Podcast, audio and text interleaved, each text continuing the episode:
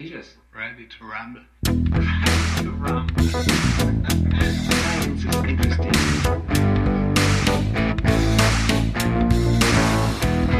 Science is interesting. If you don't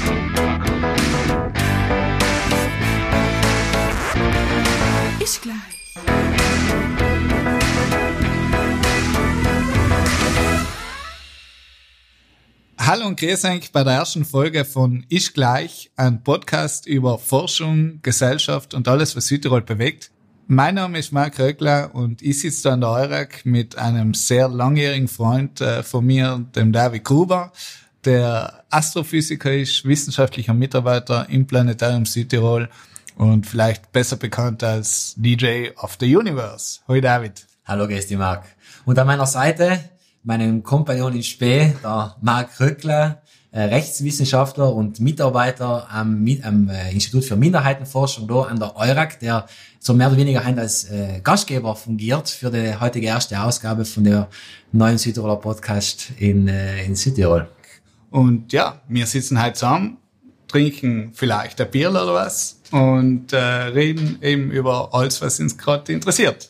Oder David? Ganz genau. Also der, die Idee von dem Podcast ne, äh, war eigentlich, äh, dass wir ein bisschen was reden, diskutieren, was in Südtirol so passiert, aus äh, Sicht eigentlich von zwei ja, Wissenschaftlern, sagen wir mal. Nicht? Also Ja, Privatpersonen. Privatpersonen und Wissenschaftlern, dass wir das einfach so ein bisschen kommentieren, weil Tanto, wir hätten uns sowieso getroffen auf ein Bierle und wieso das nicht aufzeichnen und, die, Wenn es sein muss, nicht? und, all, und alle teilhaben lassen dann in so einer Güssen. Nicht? Das so Wunderbar. Idee. Das hat Südtirol gebraucht. Genau, das hat noch gefallen in der Südtiroler Medienlandschaft. Äh, weil gerade gesagt hast vom Bierle, das ist eigentlich so ein bisschen die Idee gewesen, einmal ein neues Bierle zu, zu probieren, zu verköstigen. Ich war heute wieder bei der Gastrodrink in Potsdam, wenn da ein bisschen Schleichwerbung machen darf, da gibt's ganz gute äh, Handwerksbier, also Bier Artigianale halt. Und mitgenommen zum Start äh, für die Folge, für die nächste Stunde schauen wir an, werden wir nicht durchkommen, aber ein paar habe ich noch im, im, in der Hinterhand ist äh, von der Verificio Retia, also Retia geschrieben, es Lemon Fever. Das klingt jetzt ein bisschen nach, äh, nach ein Radler, aber ich, mir ist versichert worden, das ist äh, kein Radler, das ist eine Berliner Weiße, ich weiß nicht, wie das etwas sagt, Berliner Weiße. Nein, aber David, wenn du wirklich guter Fan bist, dann schenkst du jetzt einfach auf und redest nicht mehr so viel. Ja, machen wir mal auch. Leute, zu deiner Info, die Berliner Weiße ist eine ganz, Achtung, jetzt mal. Äh, die Berliner Weiße ist eine ganz eigene Art, ein Bier zu brauen. Normalerweise wird es ja mit Hefe gegärt. In dem Fall hat man auch Milchsäure äh, dazu getan. In dem Fall äh, eher wenig. Jetzt müssen wir mal den ausschenken. Wow. Mir, ist, mir ist empfohlen worden, mit denen anzufangen. Nicht schlecht. Und nachdem wir da auch ein sehr professioneller Podcast sein, das ist ja allein schon in unserem Logo und an der Aufzeichnung, Und dann die an, ersten an der Tonqualität, äh, haben wir natürlich auch äh, uns für unseren Tontechniker, wir sind nämlich da zu dritt, Simon darf da auch mittrinken natürlich. Ja, Marc, nachher Zum Wohl. Zum Wohl. Zum Wohl. Zum Wohl. Cheers. So, aber jetzt kommen wir noch Ja. langsam zum Sukus. Genau, also der Sukus eben, ein bisschen Wissenschaft. Wir haben so verschiedene Segmente. Der werdet jetzt im Laufe der nächsten, der nächsten 40 Minuten noch hören, was das genau für Segmente sein. Wir versuchen die zu wiederholen. Wir sind natürlich auch auf ein Feedback äh, gespannt, äh, ob das eigentlich gefällt oder nicht gefällt. Das kann ich jetzt noch sagen. Wir werden das dann flexibel adaptieren. Äh, ganz kurz vielleicht noch dafür erwähnen zum Dialekt, falls sich das jetzt wundert. Wir haben lange darüber diskutiert, ob Dialekt oder nicht, aber ich glaube, wir sind ein bisschen zugänglicher, nicht? Oder? Ja. Und unseren Potzenwatch. Das Und geht. Weich, genau, da würde ich sagen, äh, lassen wir's losgehen, oder? David, ähm, du hast gesagt, du, weil wir haben gesagt, einmal du mal ein Paper vorstellen und äh, du hast die Ehre, das in der ersten Sendung zu übernehmen. Jetzt bin ich natürlich schon ganz gespannt, von was du heute reden wirst. Ja, genau, also als erstes Segment, was wir da haben bei unserem Podcast, ähm, nennen wir, nennen wir mal, nennen wir es mal Paper-Vorstellung, im am Mangel an besseren Worten. Und ähm, es soll ja ein bisschen so Forschung sein, was er zumindest als Südtiroler Bezug hat. Äh, bei der Astronomie ist das natürlich sehr, sehr schwierig. Es gibt wenige, vor gut wie keine astronomische Forschung in Südtirol. Aber ist ein Paper, bei uns die ganzen Stars im Land. astronomisch? Ja, Haben wir was das gesagt? Na, äh, ein Paper ist rausgekommen letztes Jahr im Juli von einer äh, Südtiroler Astrophysikerin namens Elise Furlan, wenn ich mich eben richtig erinnere, hat sie Bozner Wurzeln, bin mir nicht ganz sicher, arbeitet am, am Caltech Äh, und der hat ein Paper geschrieben über ähm, Exoplaneten, beziehungsweise ein Paper, was ein bisschen die Problematik äh, aufzeigt, wie man Planeten um andere äh, Sterne entdeckt. Ähm, zunächst eben zum Hintergrund, äh, damit wir alle auf der gleichen äh, Wellenlänge schw schwingen, sozusagen. Ähm, unsere Sonne hat Planeten, darunter ist die Erde, wir haben insgesamt acht, das sind nimmer nein, wie man früher noch gelernt hat, Ja. falls es geil mag. Ja, okay. Nimmer nein, also seit 2006. Pluto, Wismar. Ja, Gismar. Alle hassen Pluto. Ähm, und unsere Sonne ist halt ein Stern von äh, ganz vielen im Weltall. Jetzt brauchen wir auf nach Deutschland, sieht man viele Sterne. Und in, man hat seit äh, jetzt bald 25 Jahren weiß man, dass diese Sterne da oben eben Sonnen sein. Nicht? Also unsere Sonne ist ein Stern und alle Sterne sind Sonnen. Und was man sich dann auch gefragt hat, haben diese Sonnen auch Planeten, wie unsere Sonne? Und äh, tatsächlich ist man vor 25 Jahren fündig geworden. Erst vor 25 Jahren. Ja, ist eigentlich vor kurzer Zeit, wobei interessant auch dort zu erwähnen, diese Idee ist nicht ganz neu. Der Giordano Bruno, ein italienischer Philosoph, nicht, äh, Gelehr äh, Gelehrter gewesen, der hat das auch schon behauptet, ist aber deswegen auf dem Scheiterhaufen gelandet, weil das war die Kirche natürlich nicht hören, dass es da noch andere Planeten gibt. Also der ist verbrennt worden, deswegen. Also das muss man sich mal überlegen. Äh, Also willst du damit sagen, dass die Verfasserin von dem Paper jetzt Glück gehabt hat? Ist- In modernen Zeiten. lebt. Genau. Äh, ja, sozusagen hat sie Glück gehabt, dass sie in moderne Zeit lebt. Was hat Elise Vorlang gemacht? Ähm, du hast nur etwas zu sagen, ähm, das, was eben dieses Paper dann einspielt, ist, wenn wir zum Himmel schauen, dann meinen wir, das sind alles einzelne Sterne. Nicht? Ist einer, da ist einer, da ist einer. Ähm, in Wirklichkeit hat sich aber herausgestellt, dass äh, fast 70 Prozent, also sieben von zehn dieser Sterne, die wir am Himmel sehen, sind sogenannte Doppelsterne. Die kommen sozusagen im Bärchen. Also, wir die werden gleichzeitig geboren, bleiben ein Leben lang zusammen. Äh, Und das ist erstaunlich viel. Das sind, und jetzt man sich überlegen, warum sieht man das nicht? Ja, das sieht man deswegen. Lichtverschmutzung. Ja, ein großes Problem. Äh, Hell hat aber eher damit, dass Lichtverschmutzung bewirkt, dass ich insgesamt äh, weniger Sterne sehe. Das Doppelsterne, die sehe ich deswegen nicht, weil die so klein beieinander sein, dass mein Auge das nicht auflösen kann. Das heißt, ich bräuchte dann ein Teleskop, nicht wegen der Vergrößerung, sondern wegen der Auflösungsvermögen. Das kann das dann wieder unterscheiden in zwei Sterne. Insofern ist unsere Sonne zum Beispiel eine Ausnahme, muss man sagen. Also eigentlich äh, sind die meisten Sterne Doppelsterne. Und das ist aber sehr schwierig aufzulösen, nicht, mit diesen Teleskopen. Und äh, jetzt, äh, wie entdeckt man diese Planeten um andere Sterne? Das ähm, gibt es mehrere Möglichkeiten. Die Möglichkeit, was sich die Elise Forlando umgeschaut hat, nennt sich die sogenannte Transit-Methode. Äh, kann man sich ganz leicht vorstellen, man hat einen Stern und wenn jetzt da ein, um diesen Stern ein Planet herumkreist, äh, was passiert? Durch, durchs Vorbeilaufen zwischen mir und dem Stern wird dieser Planet ein bisschen Licht äh, Durchlassen. neben nicht durchlassen. Ein bisschen, es kommt ein bisschen weniger Ja, Licht insgesamt genau, durch. ja. Ne?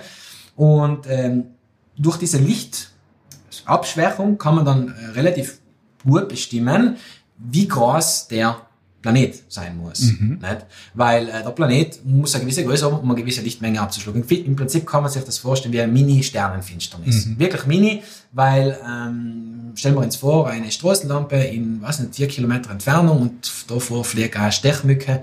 Äh, das wäre die, die Abschwächung nicht von so einem Planeten um einen anderen Stern. Und Also da muss man ganz genau da hinschauen. muss man wirklich ganz genau hinschauen. Das machen eben nicht, nicht nur Menschen, das machen eigene Weltraumsatelliten, wie der Kepler-Satellit zum Beispiel. Mhm. Die schauen sich das so an. Jetzt, um aber zu bestimmen, wie groß der Planet ist, muss ich ja vorher wissen, wie groß ist überhaupt der Stern, beziehungsweise was ist sein Lichtoutput, weil er muss ja vorher wissen, sonst kann ich nicht Rückschlüsse ziehen auf den, auf den Planet. Und nachdem jetzt viele Sterne oder Doppelsterne sein, könnte es eben sein, dass viele Planeten eben um einen Doppelstern herumkreisen. Nicht um einen Doppelstern an sich, sondern um einen von den zwei. Jetzt logisch, wenn ich das nicht weiß, dann sehe ich, okay, der Planet tut ein gewisses Licht, ein gewisses Lichtoutput eindämmen, ein, also gibt einfach weniger. Klar. Aber wenn da aber zwei sein, dann muss der Planet ja größer sein, um die gleiche Menge Licht zu blockieren. Ja, Soweit verstanden. Verfolgst mich? Ja, nein, ich bin auch voll bei dir. äh, eben, und das hat, sie hat sich das, die Lise Forlan hat sich das als erste eben umgeschaut, ähm, welchen Einfluss das eben hat. Das, also das Problem hat sich, mit dem hat sich niemand befassen. Und das ist eben ein, eine Publikation, die ist eben rausgekommen im, äh, im Sommer letztes Jahr, also Juli 2017, im Astrophysical Journal. Das ist eines von den renommierteren äh, Journals in der, in der Astrophysik. Da gibt's vier, fünf, aber das ist eines von denen, wo man publizieren will, sagen wir die seriöse Astronomie. ja, ja. Und eben, der hat halt aufgezeigt, dass tatsächlich bei den ähm, bei dem Sample, bei der, bei der Proben, was ich sich umgeschaut hat, äh, seien ein paar dabei, wo das nicht berücksichtigt worden ist. Das heißt, man hat sehr wahrscheinlich die, die Größe dieser Planeten unterschätzt. Unterschätzt, klar. Ja. Ja. interessant. Und die Folge dessen ist aber, dass ich, wenn ich das unterschätze, dann habe ich auch ein Problem ich will ja herausfinden, was ist das für ein Planet, wie schaut der aus? Und Ja. äh, ich muss daraus muss ich die Dichte bestimmen. Ja, absolut. Wie die dichter ist, man kann nicht sagen, okay, das ist die Dichte ungefähr wie die Erde, dann weiß ich, okay, ist ja eher ein felsiger Planet, heißt man es einmal. Und war interessant natürlich. Wäre interessant aus Sicht wir, von der Astrobiologie, wenn ich sage, Genau. gibt's da Leben oder keine Ja. Ahnung was. Und wenn der logisch viel, viel größer wird, dann hat er eine geringere Dichte bei gleichbleibender Masse und dann ist das Problem, dann könnte es ein Gasplanet sein, wie der Mhm. Jupiter. Und dann ist die Wahrscheinlichkeit, irgendwas zu finden, was lebt, natürlich sehr, sehr gering. Das heißt, man muss eben sehr genau wissen, um welche Sterne kreist diese Planeten um, um Rückschlüsse zu ziehen zu können, wie groß ist der und aufgrund von der Größe danach kann ich dann auch eben die Masse bestimmen. Okay, super. Ja. Und das hat sich eben umgeschaut und hat eben äh, sozusagen die wissenschaftliche Gemeinschaft in dem Fall aufmerksam gemacht, äh, liebe Leute, in Zukunft passt auf, bitte, das müssen wir besser berücksichtigen. Okay? Also tolle- tolle, Arbeit. Tolle Arbeit von der Richtig, Frau ja. Forlan, ja. Genau. Und Wo äh, ist die Frau Forlan tätig? Verlan äh, lebt und arbeitet in den USA, in Kalifornien beim äh, Caltech, California Institute of Technology, also eines von den renommierteren ähm, Universitäten und Forschungszentren der Welt, eigentlich gerade was äh, Astrophysik betrifft. Okay, Genau. danke. Du, Marc. Ja, du äh, hast doch sehr viel Mühe gegeben da beim ersten Paper, einen Südtirol-Bezug. Äh, ja, zumindest mal zu finden. Jetzt äh, beim zweiten, zweiten Folge wird das wahrscheinlich schon schwer, Ja, schwerer. Aber was super, muss ich jetzt nachlegen, oder? Du musst nachlegen und äh, nachdem ich da die perfekte Überleitung eben habe, äh, nachdem wir da jetzt von Doppelsterne ein bisschen äh, geredet haben, lieber Marc, äh, wie schaut denn das aus? nicht wirklich. Ich glaube, ich weiß jetzt, was jetzt gibt. Dinge mit einem äh, Doppelpass, nicht? Mit der Doppelstaatsbürgerschaft. mit der Doppelstaatsbürgerschaft. Ja, super Überleitung, danke, Brauer. Brauer, wirklich Applaus für die. Äh, Ich nehme mal einen Schluck. Ja, Bier, oder? ja, jetzt schmeckt's gleich weniger gut. Nein, ich habe mir ja schon erwartet, dass wenn du mit Doppelsterne anfängst, dass das natürlich eine Überleitung ist, nachdem das Thema ja in aller Munde in Südtirol im Moment ist.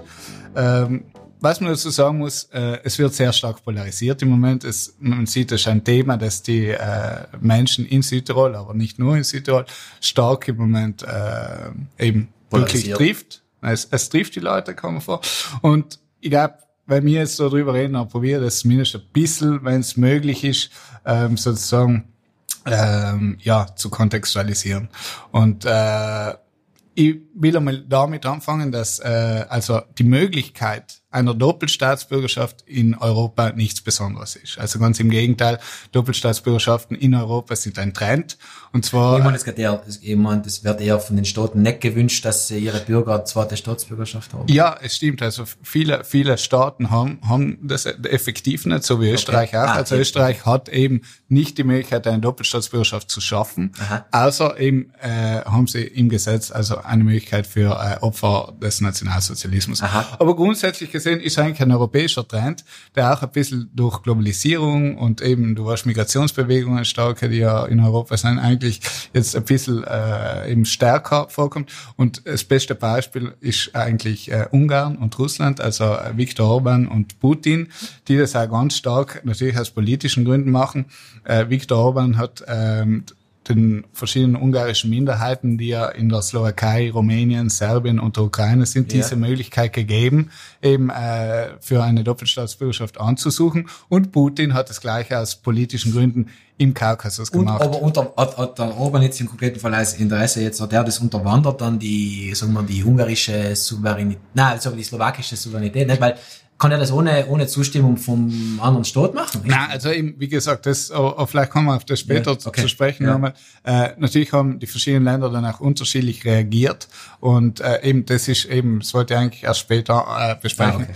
Vielleicht ähm, eben genau, vielleicht hat auch Österreich ein bisschen einen Fehler gemacht, dass sie eben nicht auf dem diplomatischen Wege auch das erste mit Italien besprochen haben. Wobei man sagen muss, dass Italien eigentlich seit 1992 selbst diese Möglichkeit einer Doppelstaatsbürgerschaft vorsieht, nämlich dass vor allem die ganzen äh, also Auswanderer, die nach Südamerika, vor allem Argentinien, also äh, ausgewandert sind, die haben eben die Möglichkeit, eine die italienische Doppelstaatsbürgerschaft Aha. zu haben. Deswegen in Italien seit 1992 eben ähm, Ah, gibt's das schon. ist das nichts Neues sozusagen. Auch selber die Forderung äh, nach der Doppelstaatsbürgerschaft in Südtirol oder also das Thema Doppelstaatsbürgerschaft ist auch schon ein relativ alter Hut. Äh, den hat lange Zeit auch die SVP äh, vorangetrieben und gesagt eben, äh, es wäre eben wichtig, diese Doppelstaatsbürgerschaft. In den letzten Jahren ist es dann eher, waren sozusagen die, die, äh, die Sprachrohre dieser Forderung mehr die Oppositionsparteien. Und auch die ÖVP war nie total kritisch, aber auch dort in den letzten Jahren hat eben ganz stark die FPÖ sich das auf die Fahnen geschrieben. Und eben jetzt ähm, durch ist es eben, hat es in dem Koalitionsabkommen auch äh, dann eben Platz gefunden. Was, was ich noch sagen möchte zu, zu den Auswirkungen, was, was macht überhaupt so eine Doppelstaatsbürgerschaft aus? Also im Grunde hat diese Doppelstaatsbürgerschaft fast nur symbolische Wirkung. Wieso? Weil, weil natürlich Italien und Österreich sind beides Mitgliedstaaten der Europäischen Union und sozusagen deswegen ist ja auch die Freizügigkeit äh, in der EU gewährleistet. Plus hat ja auch Österreich äh, bereits Rechte eingeführt, die eben äh, die Südtiroler äh, speziell Nummer genau eben gleich äh, gleichstellen. gleichstellen und und deswegen eben de facto ändert sich nicht viel. Das heißt unterm Strich stirbt ein Baum für mich und die anderen. Nein, also so, so krass würde ich jetzt nicht sagen, weil ein Vorteil oder ein, eine Auswirkung hat, ist natürlich das nationale Wahlrecht. Also dass dann eben sozusagen als Doppelstaatsbürger du natürlich auch das Recht hast, in Österreich zu wählen. Also das ist die, die, die einzige wirkliche Auswirkung. Und, und natürlich was halt damit auch zusammen, also diplomatische Vertretungen, wobei die in der EU natürlich auch äh, eben sind ja nicht wirklich relevant, weil, weil als EU-Bürger du ja auch diplomatische Vertretungen von anderen Ländern äh, nehmen kannst. Aber im Grund, Grunde eben hat es hauptsächlich symbolische Wirkung. Und eben, wie gesagt, der, der einzige Vorteil ist eigentlich das Wahlrecht. Mhm.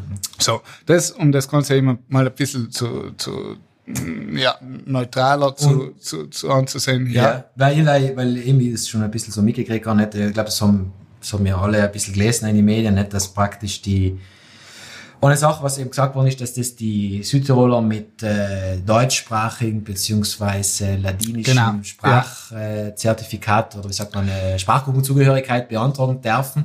Nicht? Das ist, soweit ich verstanden also, in der Koalitionsabkommen so drin. Genau, also es ist schon warum, warum ist das eben dann jetzt überhaupt so, wird es so streng diskutiert und äh, warum eben sind, sind da so viele verschiedene Ansichten?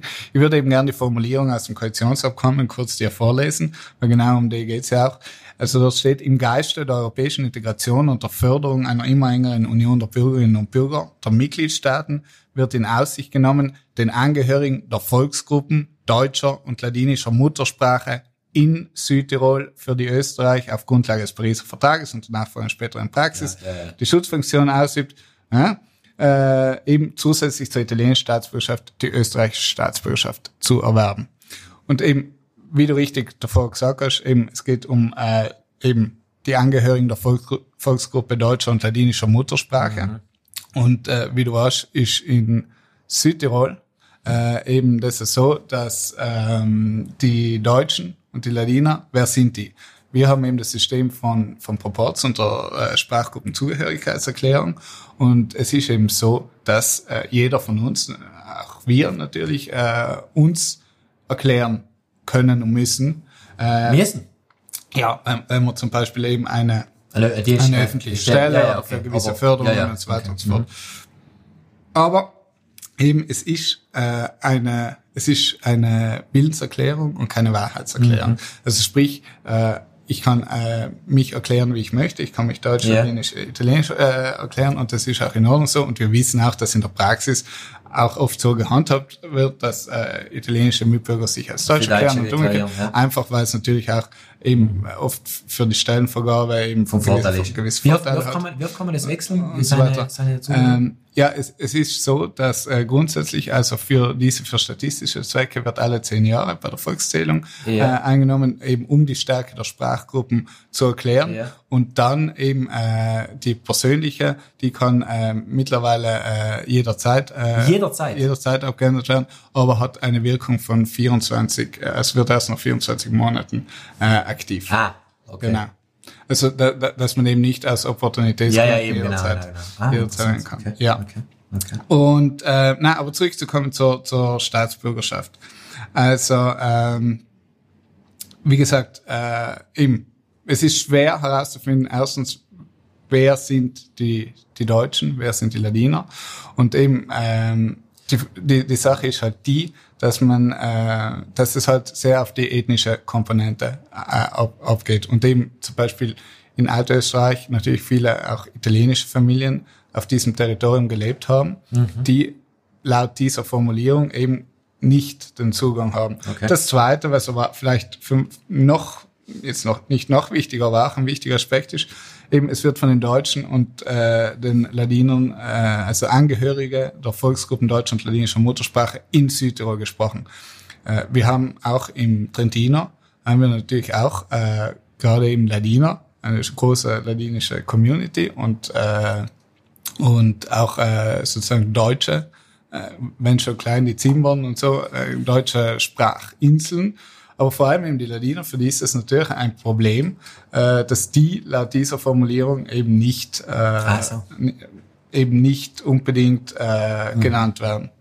Und ähm, ja, eben, also das ist einmal ein, ein Problem, eben davor habe ich schon angesprochen, vielleicht hat es Österreich auch nicht ganz ideal äh, gelöst, eben weil man vielleicht Italien vorab, zumindest auf diplomatischer Wege, stärker involvieren. Äh, Komm, man hat das Gefühl, das ist eben nicht passiert, aber es ist auch schwierig von außen äh, zu beurteilen, muss man, muss man auch dazu sagen.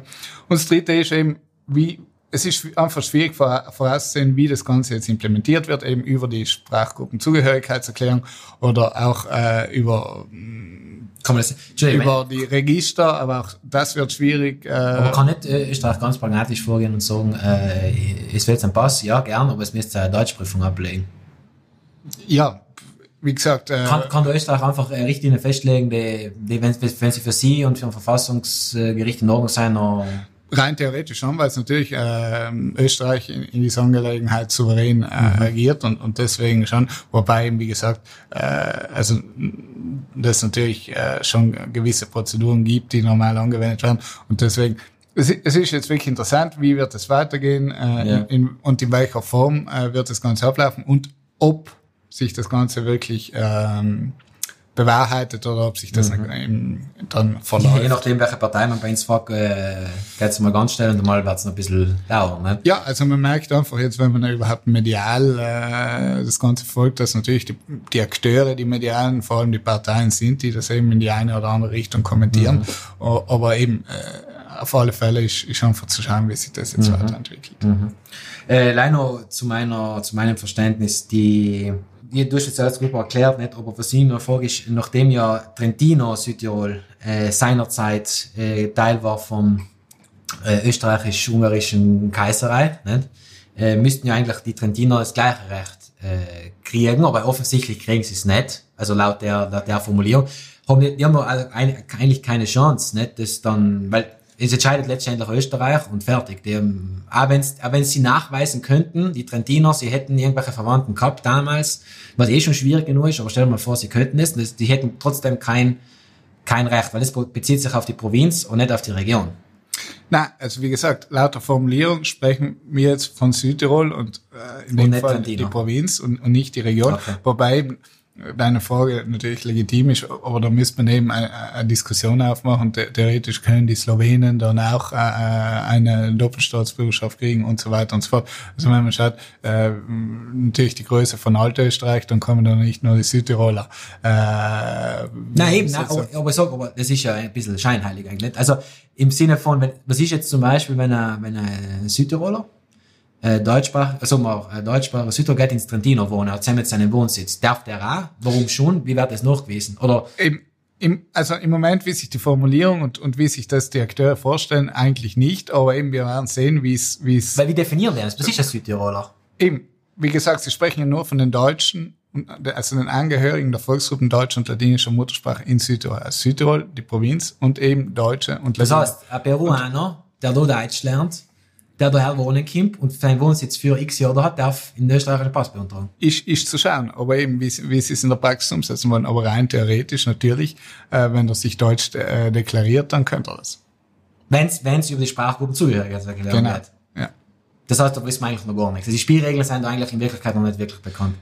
Wie gesagt, es ist, es ist schwierig zu abzusehen, wie das Ganze implementiert wird. Ähm, ja, ich kann da jetzt keine konkrete Antwort auf das, auf das geben, weil, wie gesagt, wir haben die. Formulierung im Abkommen Ja. und alles weitere äh, zeigt uns die Zukunft. Okay, also ein Thema, auf das wir wahrscheinlich äh, zurückkommen werden. Nicht? Äh, Ja, also ich meine, es gibt jetzt natürlich verschiedene schon äh, Ideen, die herumschwirren, aber ich glaube, es ist schon viel nicht seriös, wenn wir die da Nein, nein. äh, schon kommentieren oder irgendwas, weil, weil effektiv äh, das, was wir haben, ist, ist diese Formulierung und der Okay. Rest wird sich zeigen einfach.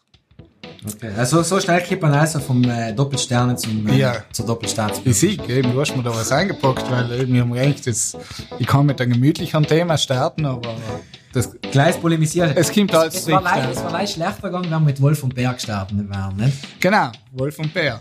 Hast du mal- Wer was? Nein, vielleicht, vielleicht machen wir das noch in die nächsten. Sternbild großer Bär, halt könnt ihr, mit dem könnt ihr jetzt weitermachen. Das war vielleicht überleiten. Nein, nein. Lass mal bleiben, lass mal bleiben. Ähm, gut, Marc. Ich habe da so einen kleinen, äh, mir, du hast das eigentlich gemacht, dankenswerterweise, so einen kleinen Spielplan, oder wie sagt man, einen Showplan oder, oder Storyboard. Storyboard, Genau. Storyline. Als nächstes wäre, ähm, was machen wir als nächstes? Social Media, Social Media Tipps. Habe ich da als Segment. Ja, David, äh, hast du was? Ja, also unter, unter Social Media Tipps, was wir da geschrieben haben, da meinen wir alles Mögliche, was sind so vielleicht ein bisschen online als Digital Natives, heißen wir jetzt einmal, nicht unterkippen. Wir sind beide auf Twitter unterwegs, äh, Facebook auch ein bisschen und sind halt in diesen äh, Foren und überall unterwegs. Ja, man muss, also man muss schon dazu sagen, dass einfach, ich glaube, äh, als, als Leute, die in der Forschung tätig sind, ist natürlich das Internet äh, immer mehr äh, äh, Ja, ja. Quelle und wird immer wichtiger. Und, Und, für, für die Forschungszwecke Genau. ist es sehr wichtig. Und falls man mich jetzt nicht sieht, ich mache halt meine Finger Gänsefüßchen oben und unten. Forschungszwecke. Also, also, also, also ich weiß nicht, wie es- dir geht, aber meistens ist bei mir so, dass wenn ich, wenn ich mal eine Schreibblockade habe oder was, dann äh, gehe ich für Forschungszwecke ins Internet. Ich Nein. Na, äh, also auf Twitter äh, folgendes gefunden, folgende Perle, sagen wir mal, was mir wirklich zum Lachen äh, gebracht hat. Der äh, Andreas Böder ist ja auch auf Twitter unterwegs, äh, ist, sagen wir, hin und wieder äh, schreibt er dort was. Äh, Heute bist du politisch unterwegs. Schon- ja, ja, das du wolltest was- bei dir das die Doppelsterne abhaken und dann, und dann jetzt geht's Anti-Folge, live also sprengen wir die Also-. Wir werden nicht immer so politisch sein. Nein, aber in dem Fall ist es eine gar nicht politisch Okay, Wirklichkeit. Ähm, wobei die Politik könnte man da einbringen. Auf jeden Fall, äh, Andreas Böder twittert äh, eben am 24, im Jänner war das, Mitte Jänner hat er getwittert auf die Aussage von Bischof Ivo Musa, der sich damals dazu geäußert hat, äh, Fake News sind eine Pest. Also er twittert sozusagen das Bild von, äh, von äh, ich glaube, das ist Südtirol News, äh, twittert das Bild mit der, mit der, mit der Headline und ein Foto von Bischof Ivo Musa. Vielleicht kannst du noch kurz Ja. sagen, wieso er das getwittert Ja, ja, genau, das twittert er und äh, er schreibt eben da dazu, eben das ist eben vielleicht das, warum ich das als Twitter-Woche vielleicht äh, highlighten will. Äh, Fake News sind eine Pest, sagt die katholische Kirche, die seit 2000 Jahren ununterbrochen die Wahrheit predigt. Und das haben eben äh, ziemlich witzig gefunden, nicht? Also äh, Sinti, auf, auf aller Sinti Parla Art, nicht? Also der Böder kritisiert sozusagen die katholische Kirche oder in dem Fall sogar den Bischof äh, Ivo Musa, nicht? Okay, aber ich, ich wollte noch fragen, um das auch wieder Ja. äh, unterzubringen, äh, warum hat äh, Bischof Ivo Musa gesagt, Fake News sind eine Pest? In dem Zusammenhang? Cell ist äh, gut, weil Grund, ich glaube, glaub, du dem kannst du dich ja grundsätzlich identifizieren, nicht? Weil das Fake Ja. Ein Problem sein. Ich meine, da, dass sich überhaupt ein Bischof politisch äußert, finde ich schon mal, finde ich persönlich schon mal sehr bedenklich. Ja, über das können wir reden. Also grundsätzlich, was auffallend ist, finde ich, in Südtirol, oder hat jetzt eben gerade was unseren Bischof anbelangt, dass er sich doch in letzter Zeit sehr stark auch gesellschaftspolitisch einbringt. Ja, aber das gehört von mir sagen nicht, das ist nicht seine, also privat von mir aus soll er sich äußern, wie er will, hat er, hat er das gleiche Recht, aber als, als Vertreter, als oberster Vertreter in Südtirol, der katholischen Kirche, äh, Kirche hat nicht politisch zu sein. Wir, wir arbeiten darauf hin, dass eine Kirche, dass Kirche und Staat getrennt sein sollen. Dann hat eigentlich ein Bischof aus Nein, meiner Sicht also ich, ich gebe dir recht, dass, dass äh, Kirche grundsätzlich nicht politisch sein soll, aber auf der anderen Seite finde ich es doch wichtig, dass die Kirche, die doch bei uns in Südtirol noch eine sehr, sehr wichtige Institution ist, sich in äh, gesellschaftsrelevanten Themen einbringt. Zum Beispiel eben in dem Fall finde ich ja, dadurch, dass er sagt, Fake News sind keine Pest, ist Sind jetzt, eine Pest. sind eine Pest, äh, sind, ist jetzt wirklich, ich meine, da, da geht er mehr auf, auf den Missstand ein, der einfach in den letzten Jahren Einzug gehalten hat, dass wirklich Falschmeldungen Ja, aber das kann halt, das kann halt zu. Konflikten Jetzt, führen. jetzt, jetzt passt es da von der Aussage her, vielleicht stimmt es mit einem Ding überein, aber stell dir vor, sag irgendetwas anderes, was konträr ist zu deiner äh, moralisch-ethischen Einstellung. Na, dem kann, also ich, ich sag von mir sagen, auch wenn, wenn es jetzt vielleicht etwas ist, mit dem ich identifizieren kann, nicht, unabhängig davon, ob ich Katholik bin oder nicht, Ja. äh, hat, hat einfach politische Meinungsmache in einer Kirche äh, nichts verloren. Ja, wie- wobei eben gesellschaftsrelevante Themen meiner Meinung nach schon wichtig sind, dass die ja thematisiert werden, weil eben die Kirche da trotzdem noch auch Meinungsmache machen kann und, und die Leute beeinflussen. Und ich glaube schon im Positiven wie im Negativen. im Positiven wie im Aber Negativen. wir- Aber ja. trotzdem, ja, nein, wir können das ja, Ja, können wir das ja nicht ausdiskutieren. Vielleicht lachen wir mal den Bischof ein. genau, genau. Du siehst dein, äh, dein Glas nicht schlau, Marc. Ja, deins auch. Der ist auch ja. Na, hol mal, hol mal äh, Nummer zwei, weil Ines hat extra so auswählen lassen vom, äh, von meinen lieben ähm, Kollegen am, am Gastro-Drink, dass wir da eine schöne Sequenz noch haben. Ne? Dass Okay. wir arbeiten jetzt praktisch weiter vor. Äh, ich hole das einmal schnell. Also mi- jetzt wird's wieder nicht mehr hören. Ja. Also dann mache ich weiter, indem wir mal sagen, wir sind wirklich nicht von Gastrodrink gesponsert. Weil, weil es wird, das wird langsam ein bisschen viel.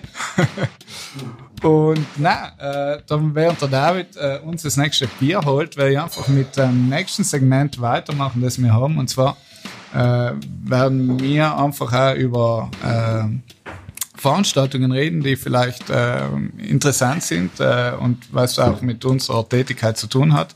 Und ich werde jetzt einfach mal starten und zwar mit einem Moment, Moment. Ja, Jetzt. okay, wunderbar. Jetzt geht's gleich leichter. Ähm, und zwar hat die Vereinigte die Vereinigten Bühnen Bozen haben ein neues Projekt äh, gestartet und zwar äh, ein Dokumentationstheater, äh, das David dich sicher auch interessieren wird. Das heißt, wir heute morgen Europa. Minderheiten und Autonomien im europäischen Kontext. Und ähm, also es ist ganz interessant. Äh, eben mein Chef war da äh, als wissenschaftlicher Berater auch tätig unter anderem. Und äh, wir haben so ein bisschen die Kontakte auch zu den verschiedenen Minderheiten in Europa hergestellt. Und ähm, die Idee von dem Theater ist eben einfach, dass gewisse Laienschauspieler, also nicht mal Laienschauspieler, sondern Laien, also Personen wie du und ich werden auf der Bühne stehen und werden äh, ihre Geschichte erzählen. Und so soll eben die Vielfalt Europas äh, rauskommen. Okay, cool. Und zwar eben mal abseits von den politischen äh, Diskussionen, sondern einfach nur eben, wie wie fühlt man sich als Minderheit eben in den verschiedenen Kontexten? Eben, es, die Realitäten sind ja total unterschiedlich. Also eben Südtirol oder Island Island, die eine sehr gesicherte Autonomie haben, dann eben die Segler, äh, die Und da ist schon die ganze Welt abgefahren, sozusagen. Nein, also äh, es werden, glaube ich, äh, neun oder zehn, ich bin mir jetzt nicht ganz sicher, neun Aha. oder zehn Minderheiten auf der Der Bühne er sein. Genau, also Ja. die sind durch, durch halb Europa Aha. äh, gefahren Ja. äh, und haben sich mit den Leuten getroffen, Interviews geführt und so weiter und so fort. Das, äh, wir haben äh, letzte Woche an der eine, ein Making-of äh, gehabt und na, äh, ein Making-of-Veranstaltung, wo sie das erklärt haben. Und äh, eben diese Laien werden wirklich auf die Bühne kommen und ihre Geschichte erzählen. Also ich bin auch gespannt, weil eben das sind nicht ausgebildete Schauspieler und plötzlich vor so einem Publikum zu reden, für Wann- viele wann wahrscheinlich zum ersten Mal. Ja, eben bei den Vereinigten Bühnen Bozen im Stadttheater äh, von 21, also die Premiere ist am 21. Äh, Februar und äh, bis 25. Februar. Ah, kurz. Ja, es ist beeilen, ja. Und äh, es ist total toll, weil äh, durch den Abend führen werden auch auf der Bühne äh, unter anderem Markus Warasin, der im äh, Kabinett von äh, Präsidenten des Europäischen Parlaments Antonio Tajani sitzt und äh, Johann Hegmann, der auch sehr lange äh, in der Europäischen Kommission und im Europäischen Parlament als äh, Beamter tätig war, der äh, selbst äh, eben äh, Minderheiten sehr, sehr gut kennt und über zehn Sprachen spricht. Und die werden sozusagen durch den Abend auch führen. Äh, und wir als EUREC machen mit ihnen auch im Rahmen von dieser, von diesem Theater eine Journalistenfortbildung, äh, wo eben äh, die Journalisten einfach ein bisschen in das Thema äh, und in den europäischen Minderheitenrechtsschutzstandards eingeführt werden sollen. Also, ich hoffe, du gehst. Ja, du, ähm, wenn es sich ausgeht, komme ich gern, ja. Also, ja. ich habe mir schon Premiere-Karten besorgt. du Und, hast jetzt äh, an der Quelle, logisch, ja, ist ganz fein. Nein, nein. Also, aber nein, es, es ist wirklich, ich, ich glaube wirklich eine interessante Geschichte, auch wenn man nicht so wie direkt Mhm. äh, mit Minderheiten und Autonomien zu tun hat. Natürlich für mich besonders interessant, aber ich glaube wirklich für jeden anderen. Auf alle Fälle ähm, wirklich ein interessantes Projekt und ich muss sagen, es ist sozusagen eine Trilogie, weil äh, der Regisseur hat ja bereits auch die Stücke Bombenjahre und die Option Ah, das in den letzten ja, Mal genau okay. gemacht und sozusagen jetzt im dritten Teil, sage ich jetzt mal, auch wenn es vielleicht nicht als dritter Teil Ja, ja, genannt wird, macht man auf und geht von Südtirol sozusagen in die Ah, Welt. coole Sache. Und äh, die ersten zwei Stücke waren, waren recht sehenswert. Deswegen, ich bin sehr gespannt, aber ich glaube, es, es ist wirklich ein spannendes Projekt, auch für, für die Leute von den Vereinigten Bühnen, weil eben mit Ja. Laien zu arbeiten hat natürlich seine Risiken, sage ich jetzt einmal. Das ist also das, was jetzt Super. Gleich mal im Februar unsteht. Und bevor ich es vergiss, äh, das zweite Bier, was wir aufgemacht haben, äh, ne, ist auch von der gleichen Brauerei, Birrificio Retia wieder, nennt sich Jetlag und ist ein American IPA, Indian Pale Ale. Nicht so meins, aber ist auch nicht so schlecht, muss ich sagen. Also, wie ist das wieder? Übrigens, genau, das, das ist auch noch, ähm, darf ich noch ganz kurz erwähnen, jetzt, wenn wir wieder vom Bier reden. Oder weil das, ich bin ja auch äh, vorgestern äh, bin ich ja darauf angesprochen worden. Es gibt eine App für fürs Android, sicher für iOS, glaube ich, auch. Äh, der nennt sich Untapped und da kann man Bier, ich praktisch ein ein Bierportal, da kann man äh, seine Biere eintragen und bewerten, wie gut die an, äh, geschmeckt haben. Man kann anschauen, wo in der Umgebung das und das Biersorte verkauft werden und so. Ist ziemlich cool. Also wer das, äh, wer das, das mal anschauen will, ich bin jetzt einmal auf Untapped ähm, und kann das dort, äh, kann sich das dort eintragen. Und ich, wir werden die, also ich werde jetzt mal Biersorten jetzt mal noch ähm, bewerten nach dieser Sendung. Okay, mach du das. Mach Genau, du genau. das. Ähm, Ich konzentriere mich lieber aufs Trinken. sehr gut, bravo. ähm, noch eine Sache, und äh, zum, sind wir eigentlich schon fast am Ende der ersten Folge. Ähm, wir haben uns gedenkt, noch ein Segment einzuführen, was eigentlich, eben, es ist, man denkt sich so nicht, äh, Podcast über Wissenschaft und, sagen wir, Naturwissenschaft und Politikwissenschaft, wo sind da die Berührungspunkte? Rechtswissenschaft. Rechtswissenschaft. Das ist natürlich äh, einerseits das Spannende, nicht? Weil ähm, wo, wo sind da die Berührungspunkte? Deswegen machen wir das ja. Aber es gibt etwas, was eigentlich für alle Arten von Wissenschaften passt, nämlich das hat mit der wissenschaftlichen Methode zu tun. Es gibt in der Wissenschaft diese sogenannten logischen, nennen wir sie mal Trugschlüsse oder oder logical fallacies heißen sie, äh, auf die man eigentlich aufpassen kann, die, die, die, die angewendet werden von einem Diskussionspartner, um ein Argument zu entkräftigen, aber in Wirklichkeit das Argument gar nicht entkräftigen eben. Das, das kann man sich mal ähm, bewusst machen. Und da gibt's ganz, ganz viele, ne, unmöglich viele. Und ich werde jetzt versuchen, ganz kurz allem eine vorzustellen, auf dem man dann vielleicht das nächste Mal, sei es in die Nachrichten, sei es bei der nächsten Studie, die man zur Schokolade lässt oder was auch immer, äh, dann umwenden kann. Ne? Genau, also ich finde das auch ein ganz ein wichtiges Segment. Und äh, eben, David, mach du, start du bitte Ja. los, weil das machen wir ganz kurz. Ja, genau. Also die, die lo logische, der logische Trugschluss der Woche ist du quoque, äh, Latein, für die alten Lateiner unter uns, das du auch Argument. Äh, auf das muss man mal acht geben, äh, wenn ähm, in der zum Beispiel, äh, wenn man eine, die Alternativmedizin, so jetzt einmal, ähm, kritisiert, wenn eine Partei eine andere Partei kritisiert, äh, da, oder wenn ein, ein Interviewpartner eine Frage stellt, einen politischen Vertreter Genau. zum Beispiel, dann wird oft, dann wird oft eine sehr. sehr kritische Frage gestellt, nicht? Und äh, die Antwort ist dann, ja, aber die anderen sind ja auch schlimm. Die anderen, die haben Zell und Zell, die anderen, die haben das und das. Also das, ich bin, okay, ich weiß, das ist mein Problem, aber die anderen, schau's auf die anderen, nicht? Ähm, und das soll, kann man sich mal äh, bewusst machen, nicht? Ich habe das, hab das zusammen in der in der äh, Alternativmedizin eben kommt das oft vor, nicht, dass die Alternativmediziner dann, wenn sie auf ihre Probleme umgesprochen werden, dann sagen, ja, aber in der Schulmedizin ist es auch so, nicht oder anders. Und also als ob das sozusagen ähm, das macht, das macht eine Theorie nicht besser wie die andere, Leute, weil du auch schlecht bist. Nicht? Das, gerade von den Kreationisten zum Beispiel wird das umgewendet. Die, die weisen dann hin auf die Lücken in der, in der, so in, die, in der, in, in der Fossilienaufzeichnung, nicht? Und, äh, und, aber schließen daraus, weil es dort Lücken gibt bei der Evolutionstheorie, dass ihre kreationistische Idee die bessere ist. Automatisch. Ohne das aber ein Argument zu haben für ihre kreationistische Idee. Das heißt, nächstes Mal einfach darauf aufpassen, du auch, es auch, das ist eines von den logischen äh, Trugschlüsse, die ein Argument nicht entkräftigen. Also das heißt, als Journalist oder wer auch immer als Diskussionspartner sollte man dann wieder hinterfragen nicht? und aufmerksam sein. Jetzt haben wir wieder was gelernt, David. Äh, wobei ich glaube, die haben einfach alle einen guten Re Rhetoriktrainer, der sich da wahrscheinlich. gut gebrieft hat. Again, what learned. Ja, eben. So.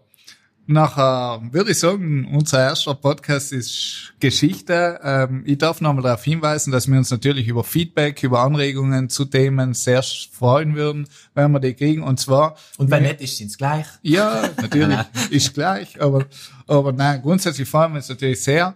Ähm, wir sind auf Twitter. Äh, der Kanal von dem Podcast ist äh, ist gleich. Also ihr findet uns da runter. Plus sind der David und ich auf Twitter. Ich bin, sechstes noch. genau. Aber sag du mal, David, du hast wie Ja, das ist ja noch, wir müssen nicht mehr Antisophista, der Gegengelehrte. Genau, und, und ich ganz unkreativ Mark Röckler. Und äh, ja, äh, David, es war mir eine Ehre. Hat Spaß gemacht. Hat Spaß gemacht. Äh, schauen, ob noch ein weiterer Podcast folgen wird. Äh, ich denke schon, weil so viel Spaß es gemacht hat, müssen wir fast noch eine machen. Und vor allem das Bier war gut. Ja, danke fürs Bier nochmal. Irgendwann werde ich mich revanchieren. Irgendwann, weil äh, jetzt war ich noch, glaube ich, eh schon wieder mal dran. letzte Worte. Eben, genau. Und ja, wir wünschen allen einen schönen Abend äh, und freuen uns, wenn es in Oder Vormittag könnte ja sein. Vormittag. Ja. Genau, eben, wer weiß. Also, wann es auch gehört wird. Genau. Einen schönen Tag, schönen Abend und eben, lasst den Krug gehen und schon schon gleich. Vielen Dank. Ist gleich.